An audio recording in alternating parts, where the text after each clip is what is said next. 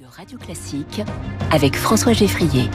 Au travail tous les matins avec Quentin Périnel du Figaro. Bonjour Quentin. Bonjour François. Vous nous parlez ce matin d'un sujet qui agite notre pays depuis plusieurs jours. Et oui François, la nomination de Gabriel Attal au poste de Premier ministre à seulement 34 ans a fait couler beaucoup d'encre, ça nous a pas échappé. Mmh. Cela suscite les jalousies des uns, les interrogations des autres. Et cela pose en vérité les bases d'une question, d'un débat très français finalement concernant l'âge d'être chef. Gabriel Attal a-t-il l'âge requis pour être Premier ministre. Un Premier ministre peut-il être aussi jeune? Ce sont des questions qui ont fait les titres de la presse, il y en a des dizaines d'autres. Et cela montre que l'âge appliqué aux responsabilités, eh bien cela gêne, cela interpelle.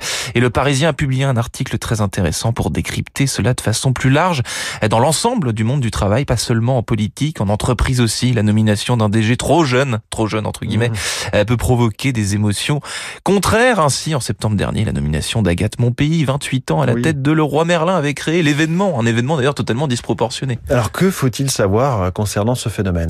Bah déjà ce constat, la situation selon laquelle une femme ou un homme a mené à gérer une équipe ou une société euh, au sein de laquelle la moyenne d'âge est plus élevée que le nombre de printemps du leader n'est pas un cas isolé. Au contraire, euh, c'est un modèle appelé à se reproduire. On va le voir de plus en plus, précise ainsi au Parisien Marie Donzel, directrice associée chez Alternego.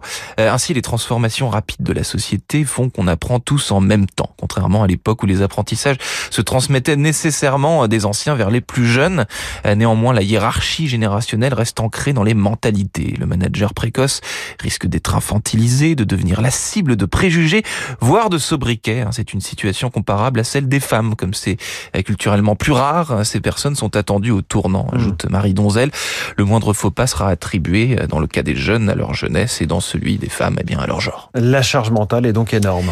Eh oui, d'autant que je l'ai dit en France, le biais selon lequel l'âge est forcément un critère d'expertise fait des ravages.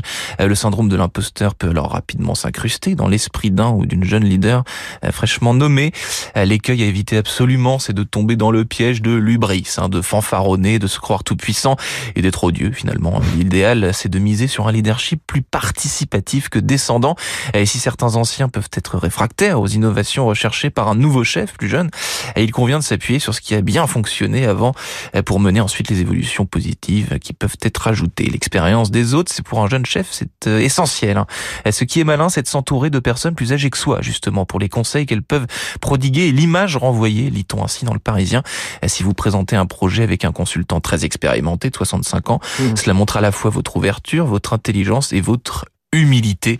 Et vous le savez, François, humilité est mère de sûreté.